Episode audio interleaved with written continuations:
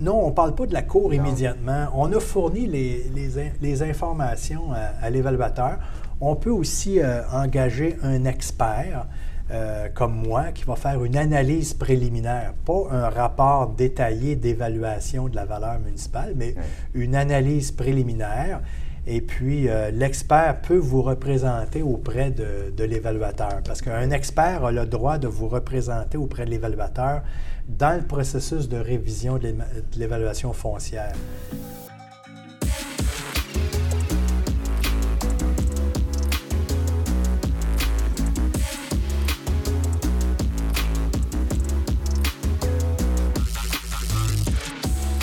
Tout le monde, ici Comme Beau, courtier immobilier PMML, et bienvenue à une nouvelle émission de PMML TV. J'ai le plaisir aujourd'hui d'avoir ma présence, M. Euh, Pierre-René Perrin. Bonjour Pierre-René. Bonjour. Ça va bien? Oui, ça va. Good. M. Pierre-René est directeur, écoutez, je, le lis comme il faut, sinon vous avez un gros titre. Directeur en fiscalité municipale en impôts fonciers et beaux commerciaux chez Gamma Canada. Exactement. Puis, euh, il y a une dizaine d'années, j'avais pris ma retraite euh, de la ville de Montréal. J'étais évaluateur résidentiel et commercial pendant 25 ans. Wow, 25 ans. Oui. Félicitations, ça fait, ça fait beaucoup d'années. Je sais comment le système fonctionne. Bah, j'en doute pas après 25 ans. On a un très, très beau sujet aujourd'hui qui est la consultation de l'évaluation euh, des bâtiments à Montréal pour les six logements et plus. Mais avant de rentrer dans le sujet, Pierre-René, est-ce que tu pourrais me parler un peu de ton expertise et qu'est-ce que vous offrez comme service euh, aux clients chez Gamma? Bien, en fait, euh, moi, surtout présentement, ce qu'il faut comprendre, c'est que les, plusieurs municipalités en dehors de Montréal, comme Laval, Longueuil, Québec, Sherbrooke, ont déposé leur rôle d'évaluation qui va être effectif le 1er janvier 2022. Donc, euh, je vais commencer à regarder les évaluations foncières de, mes clients si elles sont conformes au marché de, l'année 2020. C'est en gros le, service que, je fais pour, euh, en regard de la fiscalité municipale et les impôts fonciers. Merveilleux, super.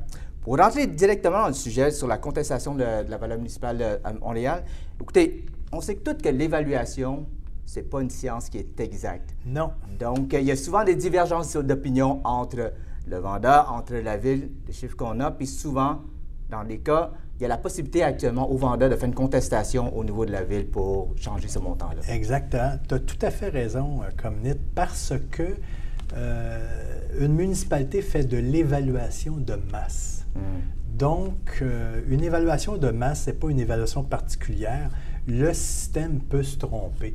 Alors, c'est pour ça qu'existe un processus de contestation pour faire reviser l'évaluation foncière dont découle un, compte de taxes. Par contre, avec la, la nuance suivante, sur le territoire de la Ville de Montréal, la Ville de Montréal va déposer son prochain rôle le 1er janvier 2023. Elle va, c'est-à-dire que le rôle va être effectif au 1er janvier 2023, mais la, Ville de Montréal et plusieurs autres municipalités comme Boisbriand, Lévis vont déposer leur rôle en septembre 2022. Donc, on ne peut pas contester présentement. Les endroits où on peut contester, c'est les municipalités en dehors de Montréal. J'en ai nommé quelques-unes tantôt. Là, ces municipalités-là viennent de déposer le, rôle ou sont en train de le faire. Elles ont entre le 15 septembre et le 15 octobre pour déposer le rôle. Et ça, ça va être effectif au 1er janvier 2022. Et un contribuable a jusqu'au 30 avril de la première année d'entrée du rôle d'évaluation, c'est-à-dire le 30 hmm. avril 2022, pour contester son évaluation. Donc, dans le fond, à Montréal, il est trop tard pour contester. Il est trop tard. On est un petit peu en amont présentement. L'année 2021, présentement, sert de référence pour le prochain rôle de l'année 2023. C'est pour ça que la Ville de Montréal a fait parvenir des formulaires de collecte de données économiques aux propriétaires pour savoir les états financiers de chaque propriété euh, commerciale ou à revenu de six logements et plus. Absolument. Mais tu, me parlais de collecte d'informations. Oui. Je vois que des propriétaires, des fois, qui reçoivent ces documents-là puis qu'ils ne le remplissent pas. À quel point c'est important de le remplir? Bien, écoute, moi, je dirais que c'est important de les compléter. Pourquoi? Parce que souvent, il y, a, des critères, il y a des critères qui peuvent servir de base pour réviser un dossier. Comme par exemple, si tu as des logements sous le marché, comme l'évaluateur municipal est obligé de retenir les loyers contractuels, parce qu'au Québec, on a le tribunal du logement qui régit les, loyers, si tu as une propriété à revenu et tous tes, loyers sont sous le marché, mm-hmm. ben, l'évaluateur municipal, le propriétaire a intérêt à en informer l'évaluateur municipal qui peut-être va tenir compte de, de ce phénomène-là, d'une part. D'autre part, si tu contestes l'évaluation, mettons, puis tu n'as pas complété les formulaires de collecte de données économiques, quand tu vas contester l'évaluation, mm-hmm. à juste raison dans certains cas, la première chose que l'évaluateur municipal va te demander, c'est de compléter les formulaires de, collecte de données économiques. Donc, tu as intérêt à, à, compléter les formulaires de collecte de données économiques, surtout si tu as reçu des, avis de non-conformité, si tes logements sont en mauvais état, si tes logements sont sous le marché. Alors, euh, et surtout, si tu viens d'acheter une propriété à revenu sous la valeur municipale. À ce moment-là, l'évaluateur va t'envoyer des, formulaires de collecte de données économiques pour te poser des questions sur la transaction. Hmm. Tu as intérêt. Alors, mettons, euh, la propriété que je viens d'acheter, c'est faite par l'entremise d'un courtier immobilier de Patrice Ménard Multilogement. Elle a été affichée sur le marché. Elle s'est vendue cette année, mettons, 1 million. Puis présentement, au rôle d'évaluation, on a une évaluation à 1 million, point 5. Donc, il y a quelque chose qui ne marche pas. Donc, en complétant tes formulaires de collecte de données économiques, en complétant les formulaires sur la, euh, la nature de la transaction, tu travailles en amont du prochain dépôt du rôle euh, à la ville de Montréal. Par contre, ceci étant dit, les rôles d'évaluation en dehors de Montréal, là, on n'a plus le temps d'informer l'évaluateur parce que le, rôle triennal vient d'être déposé en septembre 2021 pour être en, effectif le 1er janvier 2022 et vous avez jusqu'au 30 avril pour faire une demande de révision. Mais regardez votre, votre évaluation présentement par rapport aux indices du marché et regardez si elle est, justement évaluée et s'il y a des, des, motifs, comme par exemple, euh, un autre motif aussi, si tu permets. Oui, oui, absolument, on est là. Euh, je, l'ai oublié, c'est pour ça que j'ai des notes. Mais oui, on est là. Je veux surtout pas euh, ne pas le dire. Oui vous avez fait, faire un rapport de valeur marchande. Mm-hmm. Et le rapport de valeur marchande est sous la valeur municipale. Alors là, c'est un signal, là, ça. Là. Parce que normalement, un rapport de valeur marchande pour fin de financement ou de vente doit être plus élevé qu'un rapport euh, de valeur réelle municipale. Pourquoi? Parce que la valeur municipale fait référence à l'état de la propriété à une date donnée. Comme par exemple, le rôle 2022 qui, est déposé présentement dans les municipalités de, Montréal, euh, en dehors de Montréal, fait référence à l'année de, marché 2020. 2020. Donc, théoriquement, si tu fais faire un, rapport de valeur marchande maintenant, qui est une valeur potentielle, euh, puis ton, ton résultat de valeur marchande est moins élevé présentement que la valeur municipale qui est basée sur l'année 2022, bien là, il y a peut-être un problème. Alors, à ce hmm. moment-là, on peut, euh, on peut faire une demande de, révision. Et moi, euh, c'est très rare que, que je, me retrouve jusqu'au tribunal administratif du Québec, je vais régler avec euh, l'évaluateur. S'il y a des éléments euh, d'injustice fiscale, comme j'ai mentionné, à ce moment-là, c'est un dossier parce que l'évaluateur peut régler dans le premier processus de demande de révision. Il va envoyer une réponse au contribuable et si elle est satisfaisante, le, contribuable n'a pas besoin de faire un recours au tribunal administratif du Québec. Alors moi, c'est très, très rare que je me retrouve au tribunal administratif du Québec. euh, c'est très rare aussi que je prends un dossier qui n'est pas gagnant comme NUT. Moi, je vais prendre un dossier qui est, gagnant. Donc, euh, je répète les, les grands critères. si vous avez un rapport de valeur marchande, c'est ça, c'est ça.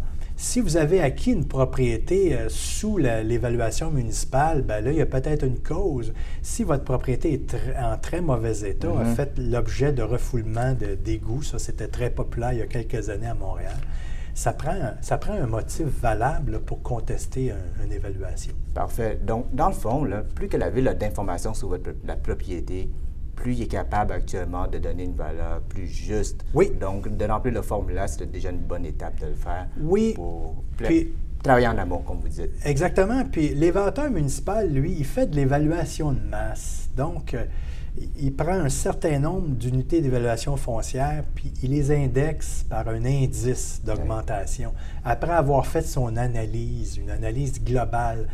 Euh, mais dans certains cas, si vous avez des problématiques, euh, c'est toujours bon d'en aviser l'évaluateur municipal pour qu'il puisse agir de façon particulière, ponctuelle et manuelle sur votre, votre valeur euh, municipale. Super, super.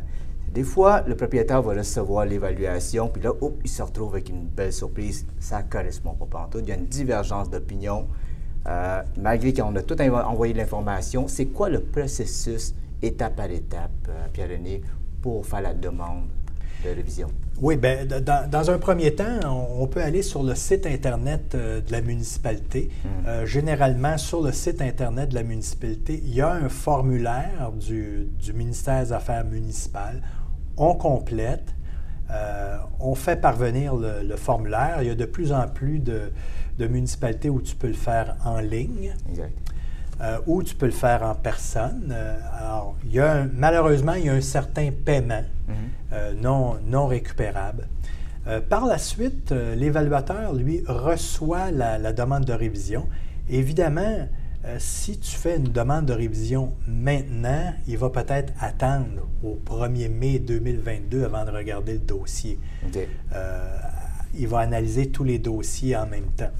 La deuxième étape, c'est que là, l'évaluateur va te faire parvenir une lettre dans laquelle il va dire Ah, attention, si vous êtes sur le territoire de la ville de Montréal ou par exemple la ville de Québec aussi qui envoie des formulaires de collecte de données économiques, si vous n'avez pas complété les formulaires de collecte de données économiques, l'évaluateur va vous envoyer les formulaires et si vous ne complétez pas euh, les formulaires de collecte de données économiques, il va fermer le dossier. Donc, vous avez à, répondre à, ces critères-là.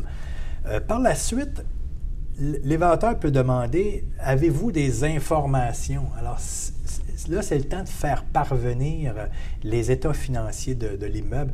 Dans certains cas, euh, certains baux si nécessaire.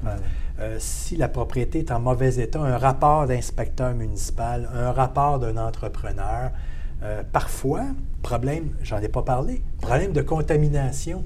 Ben oui, hein? à Montréal. Dans les vieux secteurs, pas juste à Montréal, ah, ben, Sherbrooke, Trois-Rivières, Québec. Dans les années 40-50, on chauffait au mazout et on enfouissait le réservoir à l'extérieur dans le sol. Mm-hmm. Alors souvent, le sol n'a pas été décontaminé. Donc, euh, tu peux fournir une expertise de phase 1, mm. c'est-à-dire qu'un expert en contamination va, va, euh, va euh, porter un diagnostic sur la cause de la contamination. Puis tu peux être rendu en phase 2 ou en phase 3 où un entrepreneur va dire euh, combien ça va coûter pour faire les, les, travaux de réparation, ou encore là, tu peux avoir l'avis d'un expert où ça devient un problème incurable. Mettons que la contamination est sous la dalle de béton, puis ça coûterait une fortune, il faudrait démolir la bâtisse ou creuser. Il existe des, techniques avec des détecteurs de CO2 et de la ventilation euh, mm. au sous-sol ou en dessous de la cave pour pouvoir vivre avec le problème. Mais euh, généralement, quand vous avez un problème de contamination, ça sent pas bon, comme on dit, puis l'évaluateur devrait en, tenir compte, euh, d'avoir une pause euh, fiscale au niveau des taxes foncières pendant un certain temps. Exactement, exactement. autre, à part, mettons que là, on dépasse l'étape de toute l'information Après ça, c'est quoi la prochaine étape? Est-ce qu'il y a d'autres euh, documents? Est-ce qu'il faut aller en cours? Ben, à ce moment-là, non, on ne parle pas de la cour immédiatement. On a fourni les, les, informations à, l'évaluateur. On peut aussi euh, engager un expert. Euh, comme moi, qui va faire une analyse préliminaire, pas un rapport détaillé d'évaluation de la valeur municipale, mais une analyse préliminaire. Et puis, euh, l'expert peut vous représenter auprès de, l'évaluateur, parce qu'un expert a le droit de vous représenter auprès de l'évaluateur dans le processus de révision de l'évaluation foncière.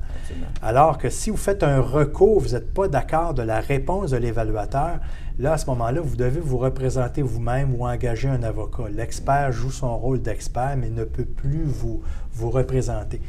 Donc, euh, on peut... votre valeur ajoutée actuellement dans tout le processus, dans le fond. C'est ça, exactement. Vous voyez comme un investissement et non comme une dépense, dans le fond. Exactement, exactement, parce qu'il y a certains critères euh, d'emblée.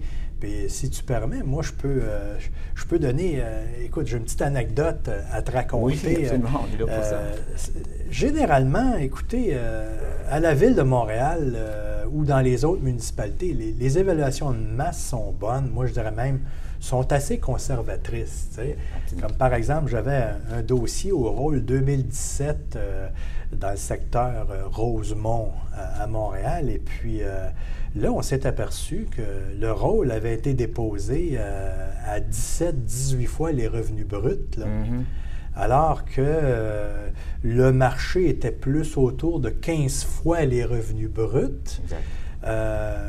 Et puis, les propriétés étaient déposées dans le secteur autour de 14 fois les, revenus bruts. Ça, je pense que les investisseurs ou les propriétaires sont, à l'aise avec ça. ces métriques-là, exactement. Sont à l'aise avec ça. Donc, à ce moment-là, ben, euh, bon, l'évaluateur s'est rapidement aperçu là, qu'on n'était pas, euh, que la, valeur déposée était erronée.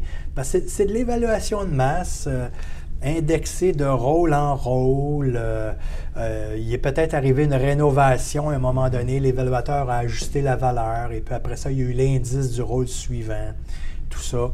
Et euh, là, j'avais dit à mon client, ben garde, ça fait deux, trois rôles là, que la valeur est erronée. Là. On la corrige. Alors là, j'ai dit, garde, regarde quand tu reçois un avis d'évaluation ou le compte de taxe, ce n'est pas tellement les taxes qu'il faut que tu regardes, c'est plus la valeur, la valeur réelle. Et euh, il y, a, une technique euh, qui est fort simple. Euh, qu'on peut, qu'on peut regarder avec les indices de marché de Patrice Ménard Multilogement. Ils sont disponibles partout sur notre site Internet. Vous appelez un courtier, on vous les donne. C'est ça, ils sont publiés. Alors maintenant, tu as, des indices de parité euh, euh, vente par logement qu'on appelle dans le jargon à la porte. tu as des indices euh, dans, dans, le résidentiel, c'est surtout le MRB. C'est quoi le MRB? Le multiplicateur de revenus bruts. Hmm. Mais attention, la valeur réelle municipale exclut le chauffage. Donc, des fois, il y a lieu de faire un petit ajustement si le MRB, euh, le, logement est chauffé ou s'il n'est pas chauffé. Mais sais-tu quoi? Hmm. C'est que souvent, il n'y a quasiment pas de différence entre un MRB qui inclut le, service chauffage puis un MRB qui exclut le service chauffage. Hmm. En termes statistiques, des fois, euh, on peut arriver à la conclusion que, ton MRB moyen, médian, certains incluent des logements chauffés, d'autres non. Alors, mais en termes statistiques, mais quand on pousse plus dans l'analyse, oui, on va exclure le, chauffage, le logement est loué dans le revenu brut euh, potentiel paritaire. Donc, j'en reviens au truc. Vous avez, mettons, euh, vous recevez, vous n'avez pas vendu votre propriété, vous ne l'avez pas acheté récemment. Vous ne l'avez pas fait évaluer. Mm-hmm. Euh, vous n'avez pas des, logements qui sont vacants. Vous avez complété euh, vos formulaires de collecte de données économiques à tous les trois ans. L'évaluateur, nécessairement, ne les a peut-être pas regardés parce qu'il considérait votre immeuble en bon état. Mettons, vous avez une évaluation, euh, mettons, de, de 2 millions. OK. Alors, vous prenez la valeur réelle, la valeur déposée, non pas la valeur imposable. Mhm. Comme par exemple, à la Ville de Montréal, tu as une valeur imposable la première année qui est une moyenne statistique de la dernière valeur imposable du dernier rôle d'évaluation avec la valeur réelle, ça te donne un montant, tu le divises en trois, ce qui fait que la valeur imposable, tu as une valeur imposable la première année, une valeur imposable la deuxième année, puis la troisième année du rôle, tu, tu rejoins ta valeur réelle. Pas facile, hein? Non, mais il y a beaucoup d'aspects techniques là-dedans, puis c'est pour ça que... Je suis, je suis essoufflé moi-même. Ben, absolument. mais vous êtes en forme, ça, ça paraît, On parle même pas d'un compte de taxes non résidentiel qui peut avoir 16 ou 17 lignes. Là. On parle d'un compte de taxes résidentiel ou résiduel. Donc, j'en reviens à mon, à mon truc. Vous avez, mettons, une évaluation à 2 millions. Hmm. Vous prenez votre revenu brut annuel. OK? Attention, le revenu brut total, incluant les, les, euh, les, logements qui sont vacants. Vous devez faire un revenu brut potentiel total. Mettons si vous avez un, logement qui sert pour le concierge. Mettons si ce logement-là se loue 700, 700 ou 800 dollars, vous devez le multiplier par 12. Vous devez le rajouter à votre revenu potentiel annuel. Le réajuster, C'est ça. mais c'est facile à faire dans une conciergerie. Ce n'est C'est mhm. pas comme dans le non-résidentiel. C'est dans le résidentiel. C'est facile. Donc, vous, vous, établissez votre revenu brut annuel mhm. en normalisant le, logement du, du, concierge, mettons. Alors, vous prenez votre évaluation totale, vous la divisez par votre revenu annuel et ça va vous donner le multiplicateur de revenu brut, le MRB. Absolument. Alors, si, mettons, vous avez un, multiplicateur de... Mettons, moi, je vais vous parler plus du marché euh, du rôle 2020, euh, du rôle 2020 de la Ville de Montréal parce que je le connais. C'était le marché de l'année 2018. Je le connais plus parce que c'est un marché passé. Alors que le marché de l'année 2021, ben, il n'est pas encore tout à fait euh, terminé. Mm-hmm. Donc, euh, si vous avez, mettons, vous arrivez euh, dans le cadre de l'année 2018, si vous arrivez, mettons, euh, je reprends mon exemple de Rosemont, vous arrivez à un, MRB déposé en fonction d'une valeur, mettons, de 13 ou 14. Puis selon les indices Patrice Ménard multilogement, vous savez que ça se vendait 15 fois, 16 fois ou 17 fois les revenus bruts dans ce secteur-là pour votre catégorie d'immeubles. Parce qu'il faut faire attention, là. On a des, euh, quand même des, un 12 logements va se comporter d'une telle façon sur le marché. Un 120 logements, ça va être très différent. On ne peut pas faire ça avec des 100 logements et On plus. compare des pommes et des pommes. Exactement. Donc, à ce moment-là, ça peut vous donner une bonne idée si vous êtes dans le marché ou pas. Si l'indice euh, du marché Patrice Ménard Multilogement vous dit que dans le secteur Rosemont en 2018, ça se vendait, mettons, 16 fois les revenus bruts de façon générale, mettons, pour un 12 logements ou un 18 logements. Puis si vous êtes évalué à 18 fois les revenus bruts, bien là, il y a peut-être un problème. Vous pouvez même analyser présentement votre valeur actuelle de la Ville de Montréal en, fonction du marché 2018 et informer l'évaluateur euh, municipal qu'il y a peut-être un problème qu'il y a peut-être un problème avec votre valeur. Donc, dans le multilogement, moi, je dirais euh, jusqu'à 60 logements et moins. Là, mm. C'est relativement facile de, valider une valeur, une valeur au rôle en fonction des, indices de marché euh, Patrice Ménard multilogement. Quand on arrive, quand on, traite le 60 logements et plus, euh, il y a des conciergeries qui donnent plus de services, d'autres moins de services. Il y en a qui sont chauffés, d'autres moins chauffés. Euh, c'est pas aussi simple que ça. Euh, on peut faire une, approche économique avec le taux global d'actualisation aussi. Donc, à ce moment-là, c'est mieux de, consulter un professionnel de l'immobilier. Ça peut être un, un courtier euh, immobilier, lui qui connaît bien les paramètres pour ces, propriétés-là. Et si vous voulez gratter un petit peu plus pour contester l'évaluation municipale, vous pouvez faire appel à un spécialiste comme moi, un témoin expert en fiscalité municipale ou un évaluateur agréé. Euh, mais ce n'est pas tous les évaluateurs agréés qui sont spécialisés en fiscalité municipale. Donc, en gros, c'est ça, ça, donne, ça donne des, euh, une bonne compréhension d'un rôle triennal d'évaluation, puis aussi euh, comment regarder son, son, évaluation par rapport à ça. C'est de la très, très belle information, euh, Pierre-René. On apprécie énormément. L'autre question, Pierre-René, quel conseil que tu donnerais à un propriétaire dès qu'il reçoit le rôle, son évaluation? Est-ce qu'il y a un conseil en particulier? Est-ce qu'il y a un red flag qui se dit, OK, porte attention principalement à ça?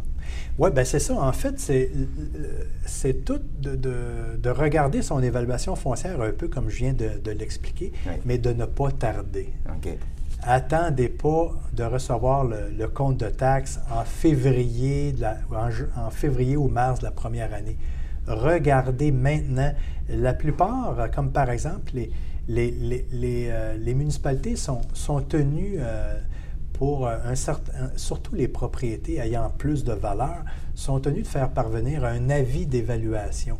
Vous pouvez, même si vous n'avez pas reçu encore votre compte de taxes pour les, les, rôles qui vont rentrer en vigueur à partir du 1er janvier 2022, allez voir euh, l'évaluation. Et dites-vous que l'évaluation 2022 des municipalités, ça c'est le marché de l'année 2020. Alors, regardez votre évaluation en fonction de l'année 2020 et je crois que les indices Patrice Ménard Multilogement sont tous disponibles par secteur et catégorie d'immeubles. Euh, vous pouvez euh, consulter votre courtier euh, immobilier. Peut-être que ça va être suffisant. Absolument. Éventuellement, un, expert. Donc, c'est de ne pas, pas attendre parce que souvent, le problème des fois que j'ai, c'est que euh, appelez-moi pas une semaine avant le 30 avril. Il ah hein? faut être proactif. Je ne pourrais pas vous faire une analyse préliminaire. Donc, je vais dire à ce moment, je vais regarder quelques critères. Je vais dire, euh, tu es peut-être mieux de faire une demande de révision de l'évaluation foncière, quitte à la retirer par la suite de façon préventive. Donc, attendez pas à, la dernière minute. Euh, c'est pas d'autant plus qu'un c'est pas un compte de taxe que vous contestez, c'est une évaluation municipale, une valeur inscrite au rôle triennal qui tient compte de l'état de votre propriété. Merveilleux. Dans le fond, c'est d'être proactif. Oui. Actuellement, euh, par rapport à tout le processus, de, remplir les informations pour que tout le monde ait l'information juste pour pouvoir être, euh, éviter toute, euh, toute divergence qui est trop élevée, dans le fond. Exactement. Et puis, si vous avez un rapport de valeur marchande qui arrive sous la, valeur réelle municipale, bien là, je pense que vous avez un, un indice parce que normalement, un rapport de valeur marchande, on parle plus d'une valeur potentielle à perpétuité. Le créancier hypothécaire, lui, veut savoir dans deux ans, trois ans, quatre ans, s'il saisit la propriété. Est-ce qu'il y a moyen de rénover? Est-ce que la propriété a un potentiel? D'ailleurs, l'évaluateur agréé va toujours mettre des mises en garde ou des conditions limitatives en disant cette propriété-là vaut 10 millions, mais il faudrait que le, le propriétaire loue mieux, rénove. Alors que l'évaluation municipale, c'est un portrait réel de la propriété à une date donnée. Donc, le rôle de la Ville de Montréal 2020 fait référence à l'année de référence 2018 et son état. Hmm. C'est comme une valeur qui est figée à une date de, référence. Donc, c'est normal que la valeur municipale soit moins élevée que la valeur, un rapport de, valeur marchande. Mais si c'est le contraire, si c'est la, la, valeur municipale qui est plus élevée que la, que le rapport de valeur marchande, bien là, vous avez peut-être une cause là. Il faut gratter un peu, voir pourquoi l'évaluateur agréé euh, arrive euh, au-delà de la valeur municipale. C'est probablement une erreur. Euh, du côté de la municipalité parce que les évaluateurs municipaux font de l'évaluation de masse, alors qu'un évaluateur agréé va te faire une expertise particulière. Wow! En tout cas, moi, j'ai eu de la belle information. Ah oui. c'est beaucoup d'informations. Imagine, on n'a pas parlé d'immeubles commercial. Pas encore, mais je pense qu'on va. Les comptes de taxes commerciaux, là, à Montréal, euh, l'arrondissement euh, Outremont, 17 euh, lignes. Absolument. Alors que dans le résidentiel, 3 lignes, 4 lignes, 5 lignes, ben, c'est plus simple. Et puis, le, fardeau fiscal est tellement moins élevé dans le résidentiel. Le taux de taxation à Montréal n'est pas élevé. Euh, comparativement au taux de taxation non résidentiel. Alors, j'ai même, euh, dans des villes à l'extérieur de, Montréal, parfois l'évaluation est moindre, mais le taux de taxation est plus élevé. Euh, ce qui fait qu'un un, propriétaire d'un 12 logements à Saint-Jérôme peut payer le même compte de taxes qu'un propriétaire euh, d'un 12 logements à Montréal, parce que le taux de taxation à, Montréal, il est vraiment bas. Là, Il tourne autour de 60 cents du 100 d'évaluation. Comme on peut le voir dans, le, rôle. Oui, puis on a une administration municipale, peu importe la couleur, quand ils font le budget municipal, ils portent énormément d'attention au logement. Ils font en sorte que les, les immeubles à logement, 5 logements et moins ou 6 logements et plus, euh, ils vont baisser le taux de taxation si l'évaluation municipale augmente, puis ils vont regarder la fluctuation euh, du compte de taxes pour faire en sorte que de façon générale, votre compte de taxes augmente pas plus que 3 ou 4 par, par année. Donc, euh, je veux dire, euh, la taxe résiduelle pour, euh, à Montréal est basse. et quand tu possèdes un immeuble résidentiel, ton fardeau fiscal est beaucoup moins élevé que si tu possèdes un immeuble commercial où là, ton, ton taux de taxation est quatre fois plus élevé que la taxe résiduelle. Commercial, c'est vraiment un autre domaine. Ah, c'est un autre, c'est un autre domaine. Il faut vraiment ah. être un bon opérateur euh, d'immeuble commercial parce que faut connaître son affaire. Pierre René, le temps passe juste ben trop vite. Ben quand, quand, on parle avec des bonnes personnes, le, le, temps passe juste trop vite. Exactement. si on est capable, de, dans le fond, de, de, résumer ça, ou bien juste de faire une petite synthèse, c'est que moi, ce que je vois, c'est que plus que les valeurs sur le rôle foncier montent, plus que c'est bon signe parce que l'immobilier monte. Mais quand ça monte trop, on t'appelle. Exactement. Merveilleux. Pierre-Olivier, euh, Pierre-René, merci pour ton temps. Puis on apprécie beaucoup l'information. Si jamais il y a d'autres euh, informations que vous voulez savoir, il y a des sites Internet euh, sur Gamma qui peuvent pouvoir expliquer tout ça aussi. Absolument. Ou il y a PMML comme d'habitude. Absolument. Merci encore. Bonne journée.